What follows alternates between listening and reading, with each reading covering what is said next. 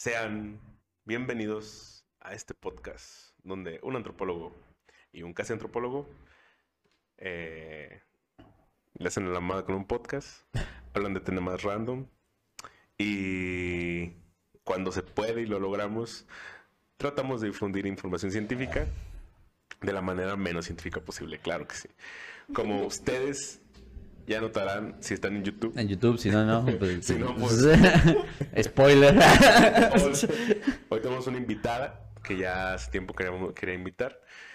Eh, mi amiga Erika. Erika Vázquez. ¿Sí, verdad? Uy. ¿Cómo estás, Erika? Bien, muy bien. A gusto. ¿Sí? Sí. Nice. ¿Qué ¿Con el calorcito todavía? Ah. Ah, bien, Juanito, bien. ¿Te gusta el calor? ¿Eres team calor? ¿O eres team frío? No, prefiero el calor. Mil veces. Nah. ni modo por los que dicen que no, pero pues la verdad conviene más el calor. Mm, no sé. Bastante Sí. cuestionable. Sí. El frío es para los que tienen el privilegio de tener con qué cubrirse. El calor provoca rabia. Ah. Los brotes de rabia no existen en el Sí, invierno. no, no, los mosquitos transmiten también enfermedades. Enfermedades y no hay en invierno. El calor es inevitable y lo necesita el cuerpo. El frío. ne- Necesitas enfriar la temperatura de la tierra. No, ¿Me vas a decir que no es un problema que estemos dos grados encima del, del clima normal? Estoy diciendo que es algo inevitable y que lo prefiero antes que el frío. Eso voy a decir yo cuando llegue el infierno. Es Estaré esperando mi momento para decirle a Erika, ¿sabes Este- qué? este- sí, o sea, va a haber una era de hielo y voy a decir, fuck you. Así, los voy a ver a todos. Y mientras tanto, Fuck you. yo voy a seguir disfrutando el calor. Eh, yo estoy viviendo en el Pues infierno. No, güey, yo disfruto del calor simplemente porque empecé a poner paneles solares, güey. Entonces, como, sí, Ah, sí, bueno, ven, sí. negro, ven, te Es voy a aprovechar. Si ya me vas a esclavizar en tu sentimiento de tortura, pues ya me voy a aprovechar de ti. Te voy a Y el economizar. sol de ni te topo. Eh, Y el sol así de 6 millones de años después, ¿no? Tanto tiempo desperdiciado. Uf. Que son como dos newtons, ¿eh? Mm. Además, lo que, lo que decía yo ayer es como eh, aclaraba un punto de, es que no me gusta el calor, me gustan los días soleados. Hay algunos días soleados que están chidos, ¿no? Cuando no hace tanto calor, está el sol, hay una brisa medio fresca por ahí, los pajarillos cantan, la primavera está en el aire, güey. eh, las jacarandas están adornando la, la calle, güey. Todo excepto lo de las jacarandas, güey, me da, provoca náuseas, güey. Ay. Está bien. No, miren, aquí, ah, es que no se ve muy bien. Pero ves este dedo, ¿ves que se ve raro? A comparación de los demás. Mm. Bueno, yo sufro de un mal que me descarapelo cada vez que inicia la temporada de calor en, en San Luis. Ah. Es yo- una sensación que creo que es alérgica, según el Sí, sí, dermatólogo. Que dijo, bueno, pues creo que eres alérgico al calor. Y yo, "Oh, gracias. Ahora soy un puto reptil, gente. Cada vez que sale el calor, Tienes mudo de piel, güey. Yo, creo que es la única razón por la que de verdad lo desprecio, güey. O sea, Ah, tienes una razón personal. Sí, o sea, es- es Ah, personal bueno, así O sea, como- su desprecio no es gratuita, no nada No. más. porque- Porque hoy amanecí con ganas de. Odiar el calor. Sí, sí. Bueno, Ah, bueno, se entiende. Después de amanecer con los huevos pegados. Sí. sí. Me ¿Cómo- parece, una, me parece una, también una razón Sí, bastante es- personal. Yo no tengo huevos que se me peguen, pero bastante razonable. A ver, vamos a ver. Se puede comparar porque también este- esta discusión la tuve con una chica y fue como, ustedes también sudan de las chichis. O sea, y es incómodo.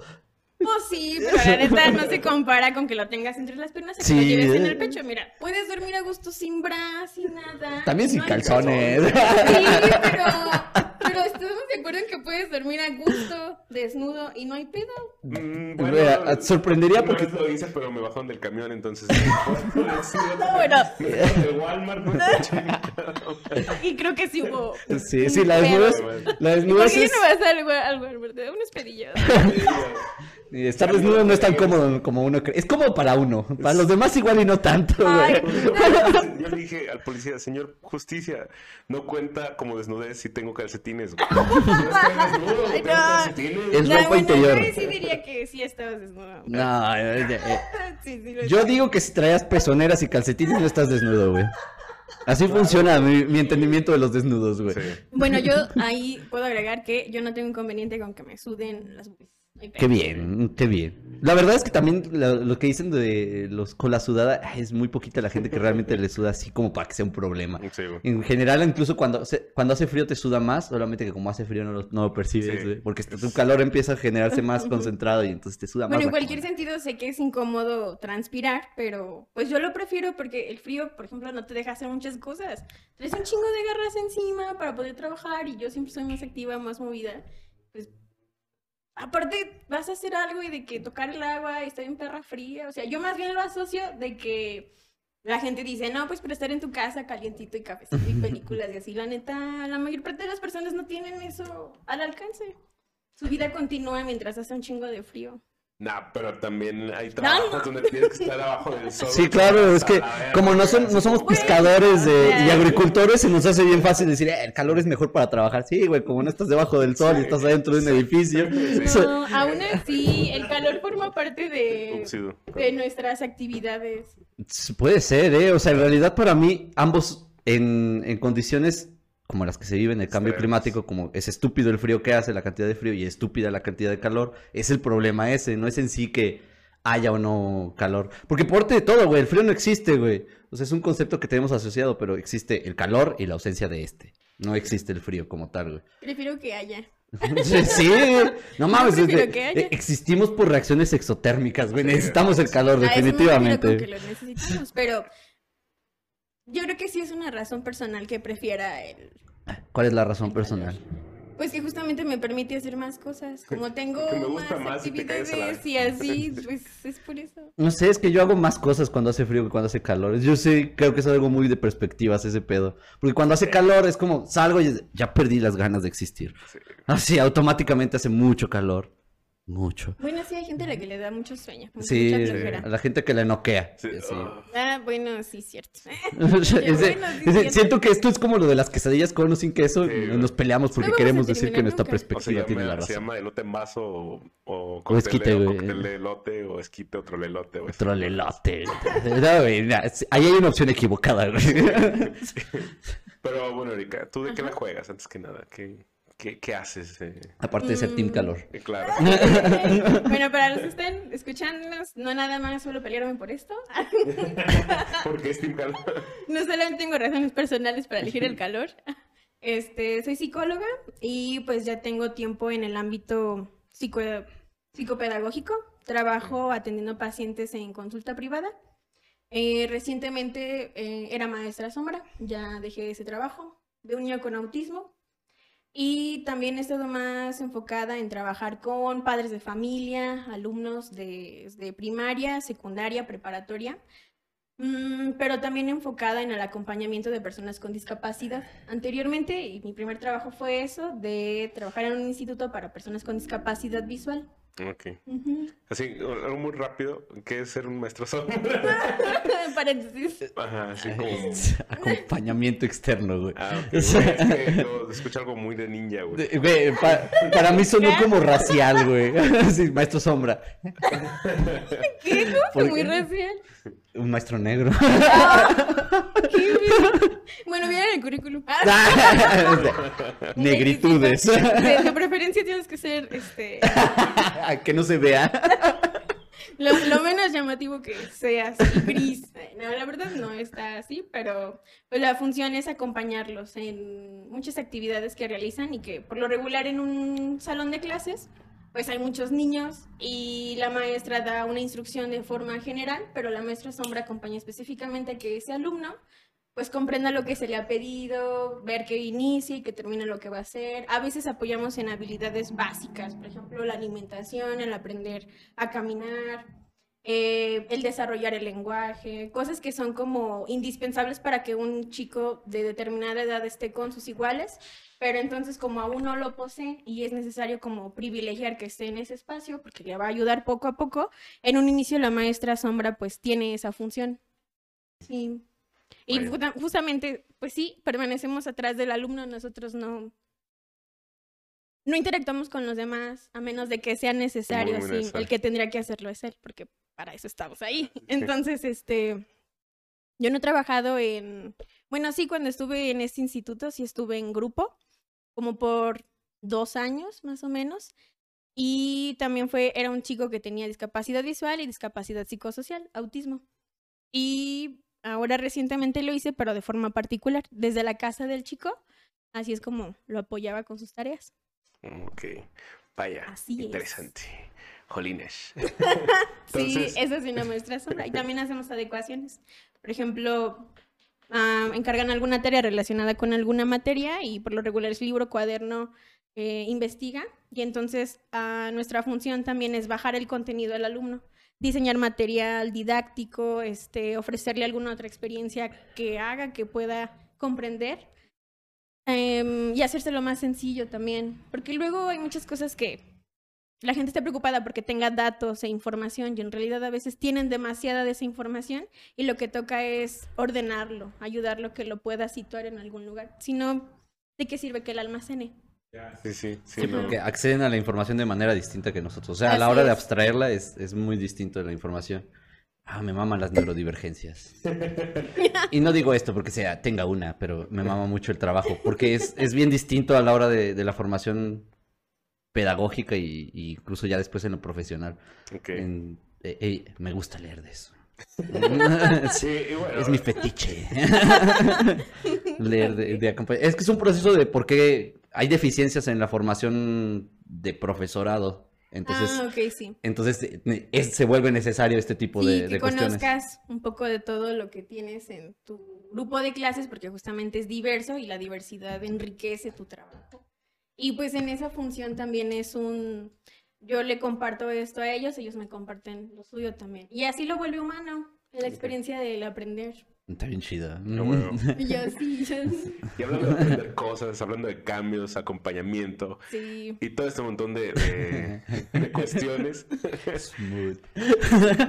eh, supongo que todos aquí, que es el tema central de este No, eh, episodio to- todos aquí. escuchas tal, tal vez Yo me atrevo a de decir que también algunos de los que nos escuchan. Ah, sí, Claro, espero no, que sí, sí. si no les Y pego. si no, Sí. háganlo, pero esta película Red, que se estrenó en por ahí de febrero, creo. Turning Red. sí. Turning Red. ¿Cómo se llama en español, güey? ¿En España? Es- no, Español. español. Eh, Red, nada más. Red, se Ajá. llama Red. Ah, bien, entonces no se llama en español, ok. Cuando Eh. explico que no, sí, nada, se llama Red y ya. ok, no se esforzaron. No, para nada. Una vez más. Es como que. Tampoco es como. ¿Qué, qué nombre le pondrías? ¿Cómo lo traducirías? Turning Sí, Red? es que eso de convertirse en rojo no, no va. Sí, qué extraño. No tiene algo. No tiene mucho sentido, güey. Sí, es. Entonces. No, no, no veo como algo de un la niña panda rojo que se convierte o una cosa así. What the fuck, no, qué hueva ver eso, ¿no? Empandándonos, güey. Estaría bien vergas. Empandada, sí. Empandada, güey. güey. Eh, hubo, por ejemplo, yo cuando normalmente uso Twitter más o menos, pero antes de que saliera el tráiler, Ajá. desde hace tiempo sigo una cuenta que se llama, está en inglés, pero se llama algo así como pandas rojos a cada, para cada hora del día, ¿no? Entonces te metes a en cualquier Yo momento, también sigo esa página, está bien vergas. en cualquier Ajá. momento del día y hay fotos, una, te sale una foto de un panda rojo, ¿no? Y así, o sea, todo el día, todos los días. Entonces está chido porque son adorables los pandas rojos, ¿no? Es como pandas rojos que curan la depresión, básicamente. Ah, sí. Uy, sí. Te metes a Twitter, tu primer foto del feed es un panda rojo así. Entonces, oh, qué adorable. Ven aquí. Un día de mierda y de repente. ah. Cuando salió el tráiler dije, ah, se ve interesante. Eh, la verdad es que sí, hay, hay, eh, me topé con unos memes que decía, un meme que decía, no, when te das un beso de tres y te conviertes en zorra. Es como que, no, dude, es un panda rojo, maldita sea". No, eh, el sentido del meme, güey. Pero como que a mí sí me causa mucho de, "Mm, eso no es, no es correcto. Ah, eres todo un grammar nazi. Déjate corrijo. Totalmente, güey. Mm, Es como que esa parte de mí que todavía no, no logra como transformarse, güey, para dejarlo, para despegar y decir, güey, está bien, no hay problema, güey. El mundo no siempre es objetivo, güey. No tiene por qué ser así, güey. El mundo un no siempre es objetivo. Lo que importa es lo que está representando el meme, ¿no? Sí. Sí, sí, bien. Omite todo lo demás. Sí, y admite que no es un zorro, es un panda rojo, ¿no? Ok. Sí, pero, ¿cómo, qué, qué les pareció la película? Red, a mí me encantó mucho, Red. 10 de 10. A mí también me gustó mucho. Es una película que siento que es como, ah, está intentando cosas que Pixar intentaba. Exacto. Eh, y Sí. quiero, quiero hacer énfasis porque esto es algo que sí quiero decir de películas de Pixar. Hace rato estaban hablando acerca de cómo Pixar puede o no hacer buenas películas. Eso depende de cada quien. Le- Te pueden o no gustar. Yep. Pero hubo una película que de Pixar que de verdad yo no entendía. Y no es que no me gustara, pero no entendía nada. O sea, ok, la- intrigada. la veía y decía, what the hell con esto. Buscando a Dory, güey. No tenía ningún sentido para mí. O sea, yo veía la película y ¿qué es esta mamada, güey? ¿De qué se trata la película? Entendía la trama y todo, pero sentía que era una película que no estaba para un lenguaje normal y luego entendí y la película está hecha para personas con autismo. Es sí, todo su lenguaje, toda la, la forma en que te plantean las cosas, los chistes se sobreexplican en la película. Cuando ves esa película dices, están muy sobreexplicados, ¿por qué me sobreexplicas esto? Porque están apelando a la idea de con ciertos grados de autismo no pueden hacer la- el proceso de metáfora de metáfora de chiste. Como. Sí. Ajá, y entonces hacen la sobreexplicación porque es como de esa sobreexplicación es graciosa para personas con autismo y así de ah, con razón, güey. Esta película no era para mí y ese es un punto importante. Hay que entender cuando una Sí, película ¿Cómo no supiste que no tenía? Ah, bueno, que no porque vi. Ah, porque, porque vi buscando ahora y dije, güey, esto pendeja que. Si se sintieron así como extraños cuando ven una película, muy, muy, muy enajenados, ahí sí van a decir, ok, ¿por qué? Igual y piensen que la- no eres el público objetivo de la, de la película. No es solamente que sea para niños, es que era para niños con autismo. Y es maravilloso, güey, porque luego vi la película de nuevo después de ver Turning Red, porque dije, esto mismo me pasó. Este, toda la película es azul. Y luego conectas. Ah. Toda la película es azul. ¿Y cuál es el color que está asociado con el autismo? y ya, ¡ah, qué demonios! Pero todo, todo en la película funciona de una manera y Dory no. Dory funciona de como funcionaba en la película de Buscando a Nemo. Ajá. Con todo su, lo que es ella. Ah, bueno, ella es una extraña en un mundo de autistas. Eso es el punto de la película. Y yo, Ok, ok. una persona que tiene problemas ahí para memorizar Sí, no- cosas. No, es, no es el autista en- sumergido en este mundo de personas Ajá. normales, ¿no? O Ah, sea, por así decirlo, entre muchas comillas. O sea, al revés. Entonces, la normalidad de la película es esta interpretación no, del sí. mundo así. Y, y luego Dory, para, para mí Dory es como un personaje muy adorable.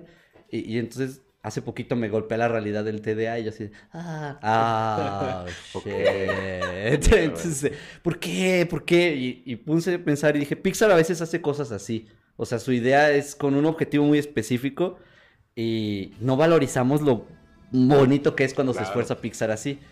Luca no fue una de esas, y no me importa lo que tengan que decir todo mi grupo de amigos. Luca no fue una Ay, de esas. Es una película que puede ser bonita, pero no Es está así. Ajá. No, no tiene gran aporte de nada. O sea, es una historia de amistad, sí, pero. ¿Qué? Es que no es nada que no haya planteado ya antes Pixar. Ajá. ese Es el Ah, punto. ok. Es como O sea, muy. ¿eh? También es una- un error de nosotros de esperar tantas cosas de Pixar, pero también es cierto que la película de Luca no tiene consecuencias con sus personajes y entonces es lo que le gusta mucho. No le gusta a muchas personas que dices, todo el tiempo te plantean que hay un problema con la idea de ser el lo que son los, los tritones. Cuando lo descubren no hay un castigo porque sean tritones. Y la película te lo narra como de va a haber un castigo, todo el tiempo te lo narra y cuando pasa no hay un castigo, no hay una repercusión a las acciones de los Ah, personajes. Entonces se siente como lo que yo llamo un blue balls. Te dicen que va a pasar algo, no, No pasa, pasa y, y luego te quedas- pues, te quedas ahí. sí. Bueno, lo mismo tiene encanto. la película parece que se va a tratar del poder de ella y al final no. Ajá. Pero eso no hace que Luca o Encanto sean malas películas per se, simplemente fracasan en lo que querían hacer. Exacto. Pues son buenas películas, igual puedo considerar que pueden ser como me. Lucas sí se me hace más me. Sí, para mí Lucas es me, pero no se compara a la de los dos hermanos elfos, no me acuerdo cómo se llamaba. Ah, la copia de Full Metal Alchemist. Sí, sí. ¿Has visto esa película? A ver, en contexto, ¿cuál? Es, no me acuerdo cómo se llama esa película. Yo tampoco Bueno, me acuerdo. La, la premisa es de que son dos elfos que vienen en un mundo mágico y un día hacen un ritual mágico donde por accidente Desaparecen papá. a su Como papá. Full Metal. Ajá, es que es full metal, pero mal hecho. ¿Cómo se llama esa película? No sé, a ver, espera. No me suena Y- para y, nada. entonces desaparece su papá con este ritual Ajá. mágico. y Ah, su- ya sé, sí, sí, y estos su güeyes son historia es azules. Sí. Sí, sí, sí. No la he visto completa, pero vi algunas, algunas Sí. partes. Ajá. por Full Metal, sí. Es como Ah. full metal, pero diluido. Sí. Eh, es una película de esas de, de Pixar que dices, ah, no debiste haber hecho eso, pero porque estaban presionados por el estudio, dirás lo que quieras. Pero Turning Red, no. No, esa, esa película sí trata de decirte un mensaje muy específico. y es que, es, con- es que lo, lo maravilloso de la película es que es concreta, o sea, es muy sólido todo, o sea, eh, tengo esta historia, a lo mejor sí nos podemos hacer como que un análisis, pues así de, güey, pues es un- una, una estructura eh, como simple de una historia de pasa esto, luego esto. Pues sí, güey, pero o sea, el mensaje y todo lo que hay detrás es muy sólido, güey, muy, muy, muy así, ¿no? Entonces, lo entiendes bien, te- o sea, te identificas ahí más o Ah, menos. sí, con claro, porque cada uno de los personajes tiene lo suyo y también hay momentos donde puedes apreciar eh, las particularidades y también te lo puedes explicar. No, nada más es como una serie de estímulos, todos dentro de algo y no ahí cada cosa tiene un lugar. Pero yo creo que es porque también la persona o las personas que lo crearon, que justamente está súper cool, fueron mujeres, también sabían perfectamente qué era lo que querían transmitir y como eso lo tenían muy claro, pues yo creo que eso parte de decir que puedes caracterizar cada cosa que quieres ahí porque sabes el papel que va a tener y cómo va a repercutir. Sí, claro. Y- y- Se- y se siente porque tú también te vuelves parte de, justamente porque pasa eso, te puedes identificar con algunos de los personajes. Y creo que eso es lo que hace más entrañable la. Yo me siento mal porque me siento identificado con el marihuano de la estación de, de comestibles. ¿eh? Es algo- Sí, con todos te puedes identificar. es, es algo que puedo decir, ¿no? De. eh, obviamente, hay circunstancias que son. Principalmente, pues habla de la- lo que es la pubertad, ¿no? Este proceso de cambios, de transición. Que, como pasa también, obviamente, en la vida real, por así decirlo, uno siendo eh, niño, Ajá. es muy distinto vivir su pubertad a comparación de una niña, ¿no? Y digo, hablando también desde el punto de vista donde, de, hablando en nuestra temporalidad, ¿no? O sea, nosotros tuvimos y vivimos nuestra pubertad de una manera muy distinta a como se está viviendo la pubertad ahorita, a lo mejor. Ah, claro. Y entonces ver la película es muy distinto y viéndola tú, yo siendo hombre y tú siendo mujer, o sea, no sé qué tan, qué tan, qué tanto te movió ahí la película, sí. Ay, no, yo, bueno, como lo comentábamos hace un momento, de hay una escena, bueno, creo que yo me voy a ir más como a la mitad, pero yo de ahí, porque coincidí con varias de mis amigas que varias de ellas fue como de tienes que verla, y yo de a ver, qué es tan interesante esta película, ¿no? Y hay una escena en la que justamente May es descubierta de este cuaderno donde hace dibujos con su crush, entonces está como ideando y va y lo El plasma. marihuano de la y se- tienda. y se esconde, ¿no? Pero es que en esa edad te vale madre quién sea el Exacto. güey, O sea, porque te pasa, y yo le decía a mi amiga, no manches, porque, porque de repente te gusta el güey que, neta, o sea, se ve que va a valer madre en algún momento, o sea, no sabemos en qué, pero en algo, ya le está yendo mal en calificaciones, ya hay algo que dices, güey, neta, no, y no, y solo pasa. Solo pasa porque una amiga justamente y yo coincidíamos en que May es descubierta y entonces el grado de vergüenza que tiene eso y luego todavía empeora y sube de tono ya full. Cuando la mamá sale en no y se va a la tienda y le dice al tipo, no, o sea, la escena en la que todos están ahí, cómo lo ve May, dice, sí, a huevo, siempre pasa, todo el tiempo hay algo, por alguna razón la caga, ¿no? Y pasa, sobre todo en esa edad, que te preocupa mucho la mirada de los Sí. demás, Sí, o sea, preocupa dirán, mucho. no, sí. Yo he visto mucho en los adolescentes, por ejemplo, que hay un dibujo muy recurrente que son los ojos. Les encanta dibujar ojos. Y tú les preguntas o los escuchas y está muy asociado también Ah. con sus temores. Porque muchos de ellos empiezan a notar alguna característica que los hace particulares, cosa que no pasaba cuando eran niños. Ajá. Y ya empiezan a decir, wow, wow, wow, ¿qué sitio ocupo en el mundo? ¿Para dónde voy? ¿Qué se espera de mí? Mis papás quieren esto, yo quiero esto. Muchas cosas que estaban pasando y que estaban por ahí. A lo mejor ya estabas lidiando con ellas, a lo mejor ya te problematizaban, pero en ese momento también hay muchos que ya quieren decir algo y lo están tratando de plasmar y May lo representa y lo esconde y lo guarda y lo atesora. Y de verdad es el momento más angustiante de la película, porque dices, ay, qué cagado. O sea, esto ya no podría ir peor. Y me encanta porque también más adelante, no me acuerdo si por ahí la, la chica, pues está, no me acuerdo si es como una ensoñación, donde ella pasa y se asoma en la... En la en el cristal de la tienda y como que hace caras como de, ay, qué emoción que me lo topé y es así toda contenta. Ajá, sí, ajá, que se detiene y así todo emoción, ajá, y se deshace, ajá, y justamente esas cosas, esas cosas ocurren, todo el Sí, tiempo claro. pasan, pero cuando estás en ese proceso de crecer, aparece un concepto muy importante que es la privacidad. Y muchos papás no lo permiten, o sea, no lo ven como algo este, natural, más bien empieza a ver como esta angustia de, "Mm, ya no me platica tantas cosas, mm, ya, no me, este, ya no me invita a hacer las cosas que hacía, ya lo veo más tiempo en el teléfono, este, ya se pierde más con sus amigos. Y a mí me ha pasado mucho, sobre todo en consulta, cuando los papás llegan así de que es que ya no me habla como antes, ¿no? Y es como, pues, es normal, usted ya no, No. tiene la edad que ella tiene. No le va a venir a contar de, hey, me gusta ese cabrón, porque no va a pasar. Sea, Y no es- natural. O gente, personas que Sí, también se preocupan mucho Sí. de que es que, eh, ¿cuándo me va a decir, por ejemplo, si ya le bajó? ¿O cuándo me va a contar si ya tuvo su primer sueño húmedo? O sea, cosas de que, claro Con- que con lo avergonzante que es, como O que- sea, O sea, uno, uno se... Ajá, ajá, exacto. Y tú dices, no mames, ¿en qué, en qué mundo viven? Con, cómo, ¿Con qué naturalidad te lo va a decir? Pero claro, porque toma tiempo que el padre de familia, el adulto que acompaña a ese niño, asuma que está creciendo Sí, exacto. también es algo nuevo para ellos. Y más, todavía más, yo creo, cuando los papás no tuvieron una adolescencia muy agradable. Eso lo hace más restrictivo todavía, porque para acabarla, repiten en muchas ocasiones lo que también a ellos les causó complicaciones. Sí, No en todos los casos, pero sí pasa. Sí, pero es una falta de conciencia. Tampoco, tampoco sabías que eso estaba mal. Solo Claro. asumes que el papá tiene que ser así. Y, y entonces te vas a ir replicando los modelos de, de, Y- de disciplina groseros.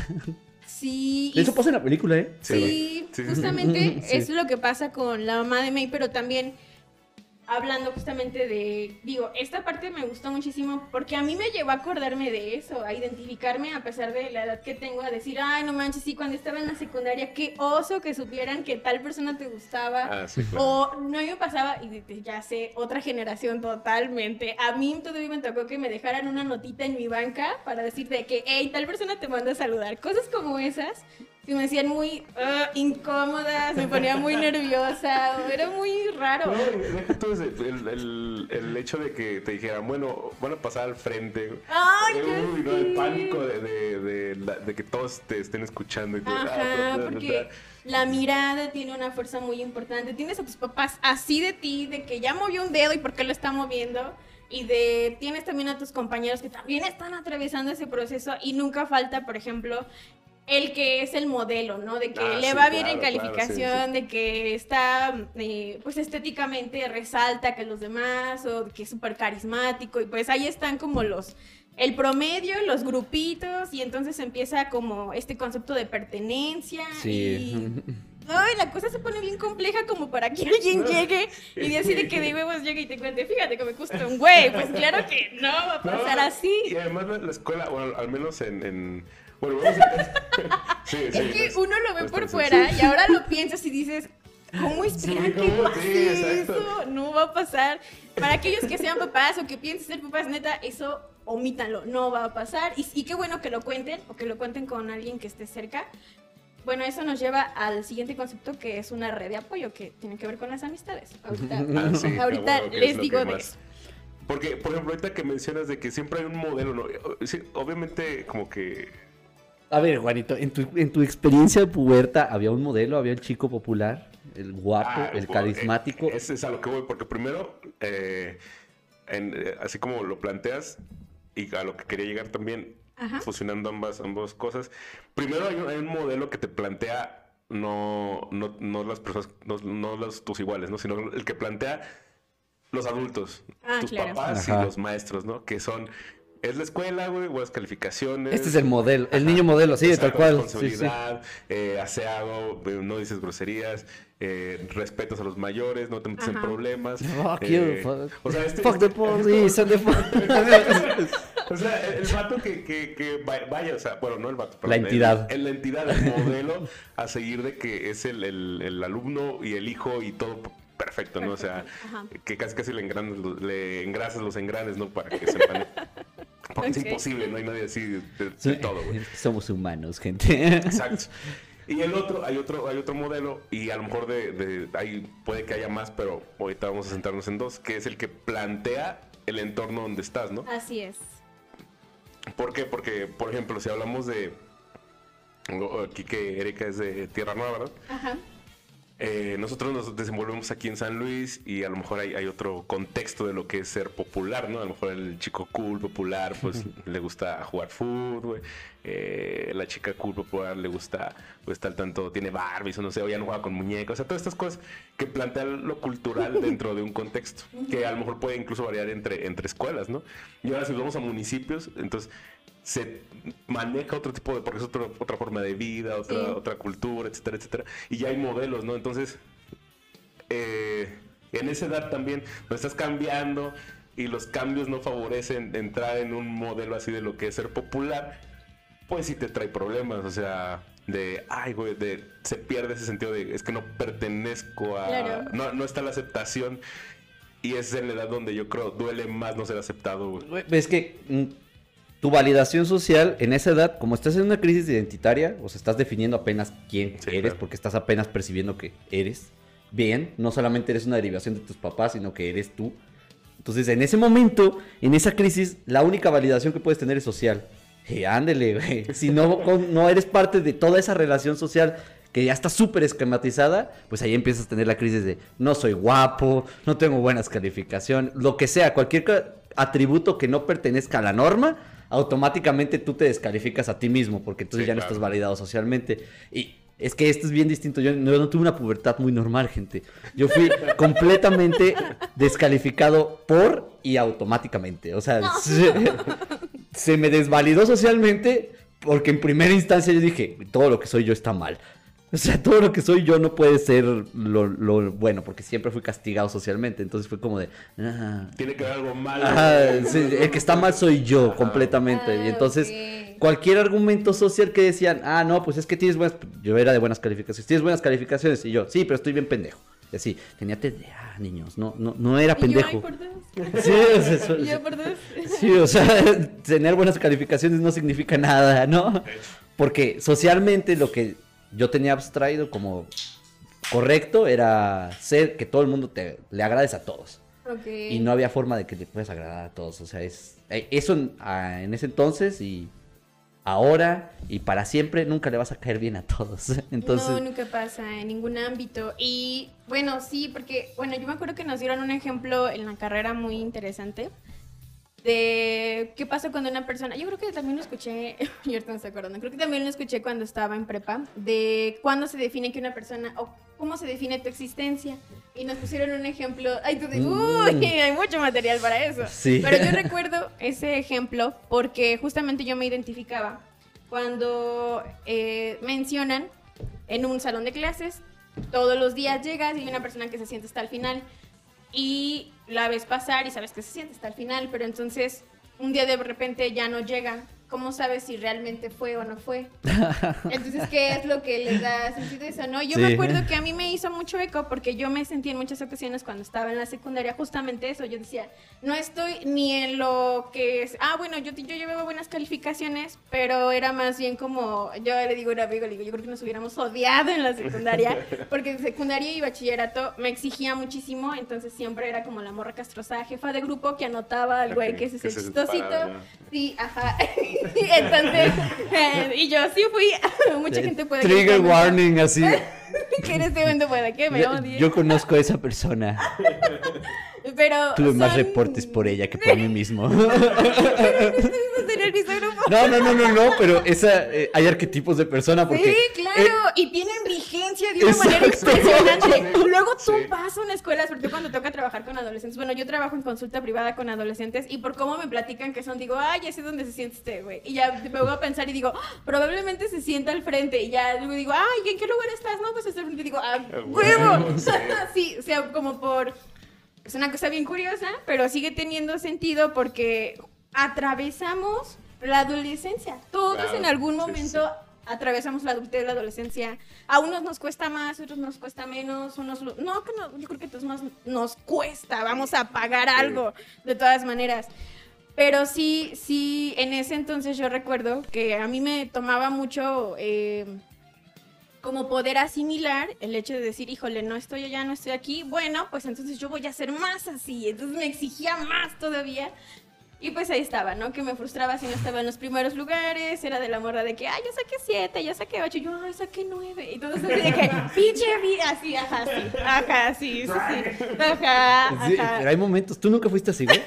Eh, sí, no, sí. Es que, mira, Y yo de que, es, es raro, güey, porque, eh, eh, ¿cómo se llama? Sí, fue sí, de hecho sí fue en la, prim- para en la primaria, o sea, era como jefe de grupo, ah, sí, pues, porque pues era mucho de, pues sí, la cuestión de hacer las cosas, las tareas, a lo mejor no, no siempre 10, pero pues por ahí, o sea, no andaba mal, andaba ahí. me defendía. Y en la secundaria entras y te topas con otro, o sea, otra, otra cuestión, otra dinámica, y dices, ok, ¿qué está pasando aquí? Conoces. eh, eh, también ese punto de, de- de que estos arqueotipos que existen, y el, te topas con, con, con una, un, ¿cómo se llama? Un mundo más diverso, o sea, bueno, al menos, al menos yo lo sentí así en la secundaria, ya más marcado donde, ah, está el güey que ya tiene una actitud así, a lo mejor tiene esto, eh, los güeyes que son más agresivos, eh, las personas que son como que, que no hablan, así que están calladas, los güeyes que entienden en corto lo que están viendo en el pizarrón, Ah, y sí, como claro. así, No, pues no sé, güey. ¿Qué? Eh, Esa mierda, güey. de que, bueno, de que volteas y de que, ay, ¿qué estabas diciendo? Sí, también. Entonces te, te topas con todo esto y... Es que eh, pasa muy distinto porque están los de hiperconcentración y están los que solo están viendo una mariposa que no existe. Sí. Y entonces. Ajá, y entonces. ¿Cómo sería? Así que, ¿qué- bueno, qué- no, Es, es muy distinto, güey. Cuando llegas a la, a la secundaria empiezas a conocer este concepto que se llama independencia, güey. Eh, sí. Entonces. una, una, una cosa antes de, continuar, porque para que no se vaya, porque siento que, que puede entrar aquí en lo que estamos diciendo de, de como reconocerse y crear identidad, porque con lo que hablaban de, primero nos reconocemos a nosotros mismos cuando somos niños eh, con nuestros papás, ¿no? Porque a través de la gente que nos dice, ah, es que se parece mucho a su mamá, a su Ajá. papá, y tú dices, ah, ok. Internamente dices, Ya "Me más o parezco menos a-". ahí Ajá. vas. Pero cuando llegas a este punto de la adolescencia, conoces la independencia y de repente dices, ay, es que como que no me gusta que me asocien con mis papás o con, o ya no, a veces no tanto con los papás, pero con los adultos, güey, porque los adultos, eh, eh, y luego este montón de cambios de, de las hormonas y estás como que, ah, entonces todo eso explota y, te- y se abre este camino de, ok, independencia, ¿qué es esto? ¿Y qué está pasando? ¿Cómo, cómo funciona esto? ahora? ¿Y ¿Qué, ¿Qué voy a hacer? Y ya quiero hacer estas cosas yo solo porque ya, Ah, ¿sabes? claro. Ya, ya. O también están los que se retraen y es como de, no, esto es muy difícil, Sí. no sé qué hacer, todos dicen que lo que quieren, no sé qué quiero. Hay muchos también que les angustia. Sí, porque también está la exigencia de la independencia y es como no, no, no todos podemos pasar por el proceso de la misma manera. No les puedes decir, Exacto. ya debes de saber quién eres y el otro, güey. No, cañón, cañón. Como la, la protagonista, ¿no? De que la Meili que dice, yo soy una, o sea, que tiene bien planteado Sí, todo, ¿no? Así, y "Soy una hasta el momento- Me gusta hacer esto y esto, o sea, y todo, o sea, me gusta esto, esto, esto, estas son mis amigas. mi El inicio de la película, sí, sí. Esto, esto, esto, y hago esto, y bla, bla, bla. Y es, güey, yo creo que incluso ahorita no te estoy 100% seguro de poder dar una lista como lo hizo. No. Pero sí, es como dice, El nombre me tres habilidades. Mm. Mm, Cargando. me acuerdo mucho que hay un ejercicio que te hacen eh, mucho en la secundaria y, y luego en la prepa de mencióname tres, tres virtudes tuyas. Ah. Y tú te quedas de. Ay, güey, te pones Confesar que chingados es una virtud. como 10 Au- defectos, ¿no? Autodesprecio, Sí, procrastinación. No, eso no son cualidades. Exacto, güey, o sea, es complicado, güey. Verga, cabrón, qué pedo. Pero justamente porque uno llega a no encajar en ese modelo que ya alguien pone, es que. Y eso genera más incertidumbre, más desconocimiento. y es que, ah. En realidad estamos pintando la adolescencia como un momento bien problemático, pero tenemos material para decir que Ah, lo sí, es, claro. claro. Porque. Ah, y es que también pasa que hay. Ah, No, no, no, me dio comezón y yo. ya, un momento para escuchar que se rasca. Es algo. Eh, ya se me fue qué voy a decir. De la adolescencia que eh, tenemos mucho material Ah, para eso.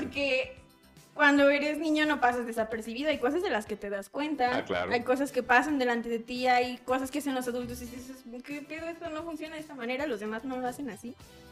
Y justamente en ese grado de independencia, al ver a los demás, ah, bueno, yo creo que lo puedo relacionar con por qué es tan importante el grupo de amigas en la película de Red, justamente cuando empiezan a resaltar esas diferencias, que en este caso, pues ella empieza a notar este temperamento y le pasa esta transformación, que es como la parte más divertida. A mí se me hace súper pachoncito el personaje. Es- Todo es- cute, es el- todo lindo. Es que los pandas rojos son encantadores. Me encanta cómo lo vuelven rentable, es como de que, ah, No, y además el diseño de un panda así grande, pachoncito. como- Ataca un poquito el concepto del panda rojo. Son muy chiquitos, Ah, gente. sí, es, del chiquitos. tamaño de un perro mediano, un poquito más chiquito. Pero el tamaño también hace alusión a cómo Ah, sientes exactamente. las cosas, porque imagínate, o sea, la vergüenza, la- dices, sí, claro, es de ese tamaño y se ve rojo llamativo de que todos se dan cuenta. y es que esa, esa metáfora enorme de, de- de- de que en ese momento de, de la transición como humano en tu, en tu vida de lo social, sientes que cualquiera de esos problemas es tan grande como un pinche panda. El panda del tamaño del salón, güey. Todo es eso, o sea, que Sí. te, que te cachas y que alguien se entere que le gustas a alguien más, que la persona que le gustas, que te gusta, Sí, se entere que claro. le gustas. Es como que un problema que para, en tu mente en ese momento es como que, ay, no, Sí, güey. Como cuando dice la morra, ok, me puedo cambiar de, de, de ciudad, a Sí. Güey, no. ese estuvo muy chido porque, porque fue un ataque a su misma película de Inside Out, la de Intensamente. Ah, Así como de ella, así, la otra adolescente dice: A la mierda, güey, yo me voy de esta ciudad, güey. Güey, estas crisis emocionales son muy graves, güey. Yo me reinicio mi vida, a la verga, güey. Me cambio de nombre. Sí, el de, el de Macy fue como de. "Uh, Espérate, creo que eso fue un poco drástico. Sí, claro. Que- Porque ah, pues pasan también esos brincos impulsivos Sí. de, porque justamente, bueno, también se escucha mucho de, dice todo el tiempo está enojado y no sé qué le pasa, o dicen algo y azotan la puerta, cosas de este tipo, ¿no?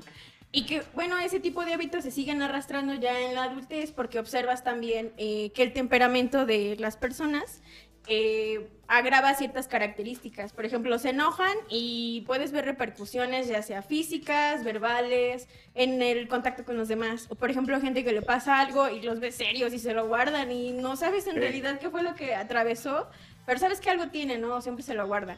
O al contrario, también este, que son muy expresivos, que donde sea pueden este, descargar el llanto, como, bueno, este típico, ¿no? De es que es muy dramático, ¿no? La gente que dice, es que no puedo sin ponerme a llorar, ¿no? Ajá, o sea, ajá.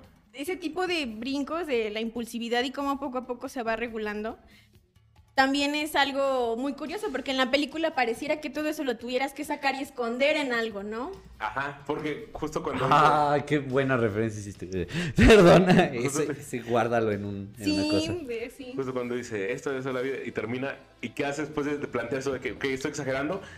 Y ve la, ve la libreta y la rompe, o sea, es su, su- la catarsis de, esto no puede volver a suceder porque Sí. está mal, o sea, está mal sentir lo que estoy sintiendo. Sí, pues y el- lo reprime, güey. Fue el castigo social de decir, ah, mira, me expresé de una manera en un momento emocional que pues, fue hormonal, ¿no? El momento de decir, Sí, claro. "Uy, yeah". De- deja escribo mi, mi, mi roleplay en Wattpad, güey.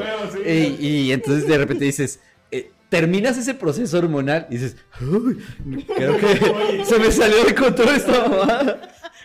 Sí, porque es ¿Qué un- es un- de hacer? Sí, es un proceso como de. No es una, no es una cruda moral, no es a ese grado, pero sí es un- una realización de volver a la realidad y decir. Estaba. eh, me dejé llevar. Güey, como hay, hay- no se compara tanto, pero como hay personas que, que en algún momento o tienen eh, un- su Twitter, pero es como que no se lo pasan a nadie porque ahí escriben cosas y las Ah, publican, se ajá. desahogan y ya. Entonces, porque me topo con gente que dice, sí, como que, sí, Twitter. Y, dice, ah, no, no te lo puedo pasar, porque no es que ahí escribo mis cuentas. Es privado. Como que no- pero se entiende, ¿no? Dices, ah, ok, pues cada quien. Es un nuevo diario, en Sí, general. es- esa, es- esa función de Twitter es como de, ah, es que me desahogo ahí, güey. Y en Chile verías cosas que me hacen sentir vulnerable que no quiero que veas. y que tienen ese aspecto de ser privado. O sea, y es muy importante que exista, porque si no, el adolescente o cualquier persona no lo puede elaborar. O sea, porque sea como sea, en ese momento es aceptable, ya pasó, ya lo dejé ahí, ya ocurrió, a diferencia de estar expuesto entre un montón de gente y que todos sepan lo que te está pasando, rían. Ay, claro, eso, eso justamente es lo que hace de que sí, es totalmente inaceptable, no se puede repetir. Y el hecho de querer como encerrarlo es como em, el empezar, bueno, porque le pasa a muchas personas que al guardarse todas esas cosas, puede que les vaya bien en un ambiente porque son funcionales, pero pues la emoción es parte de ti, o sea, finalmente eso afecta a tus relaciones y afecta en el sentido no de hacer daño, afecto de afectar, de yo estoy contigo, yo genero algo y por eso está padre en el sentido de las amistades. Cuando ellas descubren quién es, la abrazan, ¿no? Es como de ¡ah! Machoncita, y eres un panda enorme, ¿no? Esa parte se me hace tan cute porque es algo que te pasa con las amistades. Los papás no, no tuvieron, claramente no, tuvieron la misma, la misma reacción, Reacción. pero sus amistades lo vieron muy, Güey, muy diferente. Sigue siendo tú. Es que Exacto. siempre, ¿qué- ¿Quién eres tú? Sí. Es parte de ti. Pero está bien culero. Es la parte que me deprimió de la película. Yo sé que es la parte que fue más feliz. Porque es un momento muy, muy de confort. de Sí. realmente Sí. Vean tus amistades en la adolescencia funcionan para eso, para darte un espacio de. Es que otra vez está esa mirada, pero esa mirada no acusa, esa mirada sostiene y te regresa a quién eres. Y es que es, eh, a lo mejor el, el, ah, no a todos les pasa así de, ay, tengo a mis amigos y luego de repente cambio Ah, y así. claro. Sino que a veces pasa al revés, ¿no? De repente en este, este transición de cosas empieza a, a, no sé, decantarte por ciertos gustos musicales, de vestir, eh, cosas que ves en la televisión, etcétera, etcétera. Y luego Puta dices- madre, hablé en silencio, güey, perdón. de- Nada, descubrí algo, no se escuchará un detalle. Y, y de repente te das cuenta porque obvio en cada punto de, de la vida, en cada momento de la vida en- históricamente y cultural, también hay un modelo de lo que está de moda, ¿no? Entonces, antes era así como que, ay, güey, esto está de moda y es lo más moda y el, y el chico o la chica cool están, es- escuchan esta música, esto es... Y tú de repente te encuentras con que no te gusta esa música y te gusta otra que de repente la gente dice, ay, pero eso qué, ¿no? O sea, eso lo escuchan nada más los raritos, ¿no? Y entonces tú, ya sea niño o niña, estás como que, ay, güey, pues esto eso es raro, ¿no? Y de repente te da miedo externar tus gustos. Entonces, de repente pasa que, que te encuentras por casualidad a veces a una persona que dice, ay, a mí me gusta esa música que a ti te gusta. Y tú de, no mames, a mí también. Y se hacen amigos. ¡Bam! Y ahí empieza la red de apoyo, ¿no? Así se empieza Sí, a tejer claro. a partir de eso. De, Que ahora le podemos decir red de apoyo, pero pues los compas o Sí, las claro. amistades. O... Pero a mí se me hizo algo muy padre que lo retrataran en la película. Porque muchas adolescentes, niñas que ahora están creciendo, am, ahora ya es un poco más fácil, a lo mejor para quienes estamos, bueno, porque a mí me tocó esa, ese cambio del boom, por ejemplo, del feminismo, esa, esta parte de cómo ingresa las instituciones al discurso de las chicas, a que cada vez más mujeres que somos profesionistas, o sea, también las condiciones de vida que yo he tenido, me permiten que si yo trabajo con adolescentes pueda llevar ese término a ellas y pueda enseñarles algo diferente, porque en su momento hubo también maestras, cuando yo estuve maestros también, en la actualidad claro que los hay, pero como esa competencia constante que dividía y hacía todavía más acentuable el por qué no pertenecías a un grupo y por qué estabas en otro. A mí me tocó incluso uno, ¿eres bonita o eres lista? No se puede las dos las dos. ese tipo de No. cosas que son muy culeras, porque entonces uno crece y efectivamente dices, claro, no concuerdo con eso, en automático me queda esto, o me queda esto, pero jamás voy a pasar Exacto. para allá. Y conforme vas accediendo a más cosas, ya es más fácil que puedas transmitir una idea diferente. Y se me hizo muy padre que eso quedara en la película, porque si te fijas, las chicas tenían un gusto en común, pero cada una tenía algo que la hacía distinta, y distinta. pasaba por desapercibido, no, no tenía tanta relevancia, ah, relevancia, y no sí. impedía que siguieran juntas, ¿no? Y finalmente no es todas nos tenemos que parecer para estar juntas, sino está bien, ¿no? Sí. Ay, la, la heterogeneidad es la cosa más maravillosa que puede generar el humano, güey. Porque entonces es como de. Es valorar las diferencias porque las diferencias no te alejan, güey, sino simplemente Sí, te diferencian, güey. No, no es que decías, por ser diferente debes de estar alejado. Claro. Sino simplemente, güey, tienes algo en común, tenemos algo en común, punto. Ya, ya, Ya. podemos ser amigos con sí. él. Claro. Porque eso también choca mucho con la idea del amor romántico, donde tienes, tienes que congeniar casi al 50-50 de ambos juntos, nos gustan las mismas cosas, vamos para donde mismo, por eso podemos estar juntos. Y no es así, eso es una vil mentira. Es una vil mentira. es un amor bien narcisista, güey, porque entonces estás buscándote a ti y es como, bueno, güey, ve- Bueno, vete al pues, espejo y quiérete entonces, sí. carnal. Güey, es que a nosotros nos tocó vivir en una, una, un, bueno, un ambiente donde los, los grupos eran más marcados. Lo hablábamos en el episodio de Metallica, donde antes las tribus urbanas, como les llamaban, era de que estaban en su boom y todos era como que la forma de pertenecer, ¿no? Entonces, la identidad era, ah, pues si eres de tal grupo, sí, y este, y estas características. O sea, tienes unas características, vas para allá, ¿no? Pero también no, tienes que definirte, te, te obligaba la sociedad a definirte como uno perteneciente a un grupo, porque si no pertenecías, es como que, bueno, entonces tú qué haces o qué chingada. Sí, ¿Qué relevancia social tienes, güey? Exacto. Por favor, di- dime si eres ese mono. Y uno Ajá. con el cabello largo así de, ¿qué tiene que ver, güey? What the fuck? Y eso, claro, tenía repercusiones en, en lo social porque la gente decía, ay, este güey eh, usa boina y está medio mugroso, de seguro es escato, güey. Yo no sé, güey, cosas Y el otro güey, "Ah, soy pobre. o sea. A mí lo que me tocó cuando estaba en la secundaria fue que ah, en Tierra Nueva hay muy pocos que usan gafas, o sea, que usan lentes, hay muy poquitos. Entonces, los que usaban es de que, ay, es inteligente. Cuando en realidad no puede ver bien. Eso es todo. No, sí, sí, sí, sí, sí. limita mi acceso a la información. Sí, ajá. Francamente, no es una ventaja. Sí. La raíz cuadrada del ojo muy cosas igual las dos cuerdas. ah, ya, me los quito de- Es ay, lo un siento. idiota. Ah, oh. No funciona así, ¿verdad? Sí, cosas como esas que sí lo hacen. Y fíjate, a mí se me hace muy curioso recientemente entre mm, uno, un comentario de una de mis pacientes. Ay, No, estaba. siempre. momento para escuchar el No, bostezo. no, no, no. Cuando hablo solo más chévere. Ah, Ah, o- o- ok. Y yo de, escuchamos. Eh, me tocó recientemente que una de mis pacientes me comentara algo como que sus compañeros les encanta el anime y que llegan y discuten sobre el anime y de este Goku es mejor que no sé qué y de yo veo Sailor Moon y de que yo también los he Presumidos, visto, pero en su presumidos. momento no podías hablar así de simple sobre el anime o así como discuten de eso discuten sobre el capo por ejemplo o así o sea cosas de este tipo que ya no es tan este ¿cómo se dice? Estigmatizado. Ajá. ¿A ti te gusta el. K-pop? Sí. Yo era ultra K-pop. Este color de cabello es culpa del K-pop. Y, de- y del anime, o sea, de- del anime principalmente, pero, pero, pero el, el K-pop es... O sea, sí, o sea, gente, tienen que entender que de verdad me definió ese pedo, porque yo no tuve amigos hasta que fui K-popper. Entonces, cuando llegué con los K-poppers, fue como de, Ajá. por fin gente que me entiende y que no me discrimina y que no me ataca socialmente. Y luego te das cuenta de que no. Son igual de mierdas en ese grupo social, pero, pero por fin tenía una pertenencia, güey. Sí, Y, y aparte es, es muy gracioso porque me encontré, y esto es, eh, se hace bien interesante, la gente que se queja de que ahora ya puedes ser, llamarte otaku y que no te discriminen, dicen, tú no eres el verdadero otaku, el verdadero otaku Ah, vivía sí, discriminación, me y yo, que lo había mencionado Bro- también en otro. sí, brother, quiérelo, aprecia que ya no te discriminan, Claro, güey. claro. O sea, La gente se, se queja de que ya no le pegan a los niños. Sí, güey, no, güey, es- Tranquilo. Ya no los imagínate, educan como no, no, no, antes. Eh, llévalo así. Bueno, no.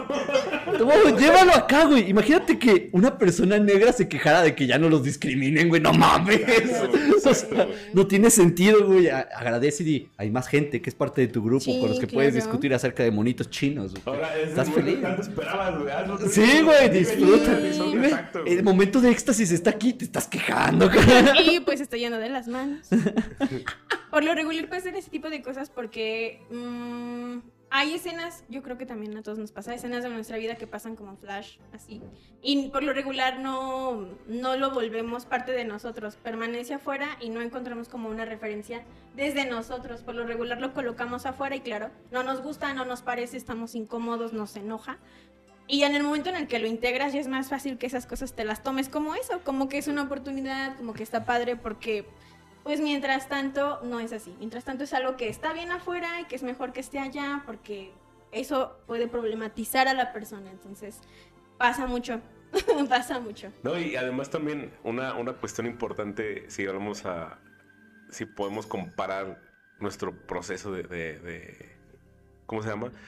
De cambio, transición con el, por ejemplo, el de nuestros papás, que a lo mejor fue muchísimo, Claro. a lo mejor, en co- a lo mejor ni siquiera lo tuvieron, fue así, pum, ya, eh, así. Sí, Y sí. con los eh, morrillos ahorita, ahorita, ¿no? De que ya es como que tienen más yo siento, o sea, con lo poco que me to- he tocado eh, interactuar con, con, con como adolescentes, pues ya, o sea, es típico, ¿no? Lo, lo mismo, la incomodidad que sienten, así. eh, a veces les quieres hablar y es como que. Ah, eh, que- que no, o sea, Bienvenido bueno, a la, a la edad adulta, güey. Ya, ya ven- te ven los jóvenes y te dicen, "Ugh, ¿qué quieres? Y tú así de, Yo estuve ahí. No hace mucho, ¿eh? Hace, hace 10 años. Y entonces volteas la, la tortilla. Oh. Ah, qué, qué, qué desastre. A mí, ¿sabes qué me pasa? Que les hago con tu y digo, y te va a pasar a ti A ti. Sí, porque. Te- por siempre, para siempre, para Ah, sí, siempre. Es que para también sientes un siempre. grado de, de- del desprecio del joven hacia el viejo y entonces ahí inicia ese resentimiento de adulto de decir, Eh. hijo de... Me cae que vas a sufrirla tú también y no te va a gustar, güey. Entonces empiezas a empezar a, a- abstraer al joven como ese odioso que se cree que no, que no he vivido lo que él vivió.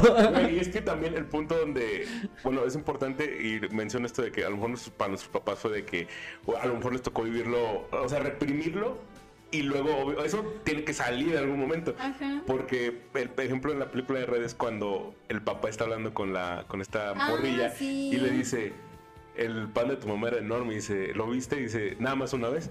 O sea, una sola vez, se rep- como que su relación con su mamá era tan de reprimirlo Y tanto. me así de cobrando. Sí, pero cuando dice, fue, era enorme, y dice, ¿y por qué? ¿Y por qué salió? ah, es que discutió con ella, ¿y por qué? Por, Por mí.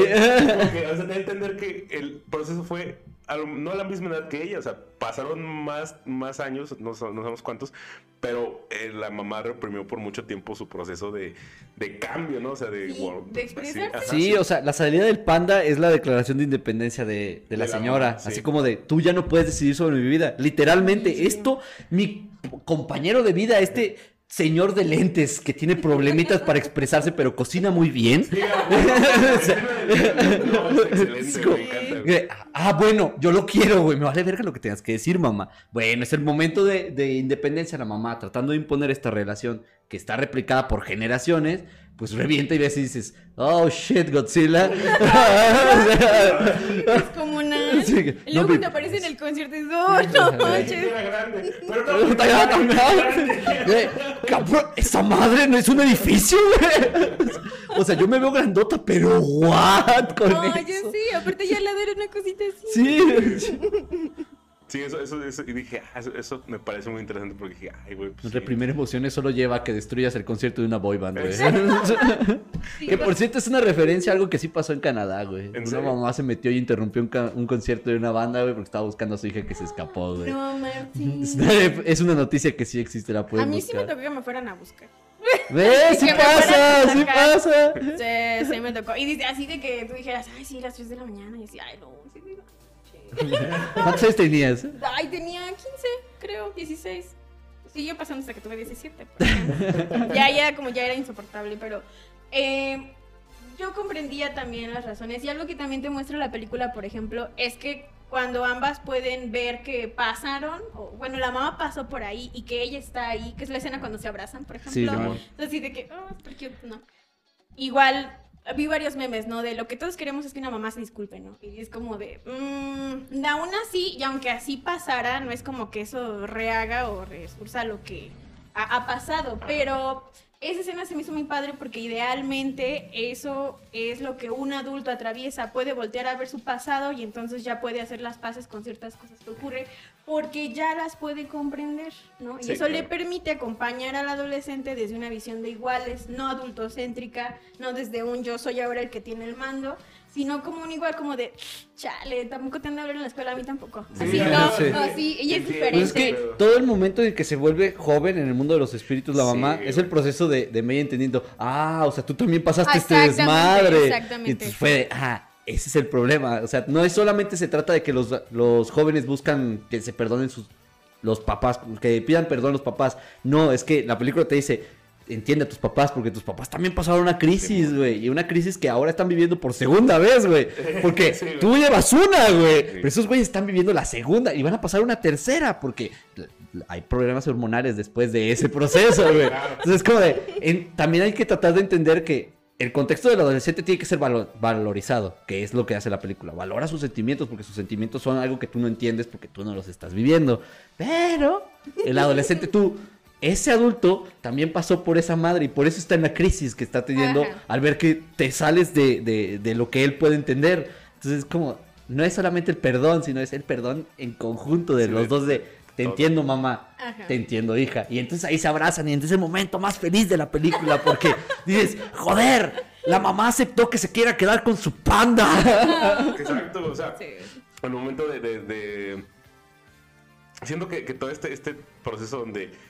Desde que está en el techo, ¿no? Diciéndole a, a, a May, sí, las amigas de, güey, es que...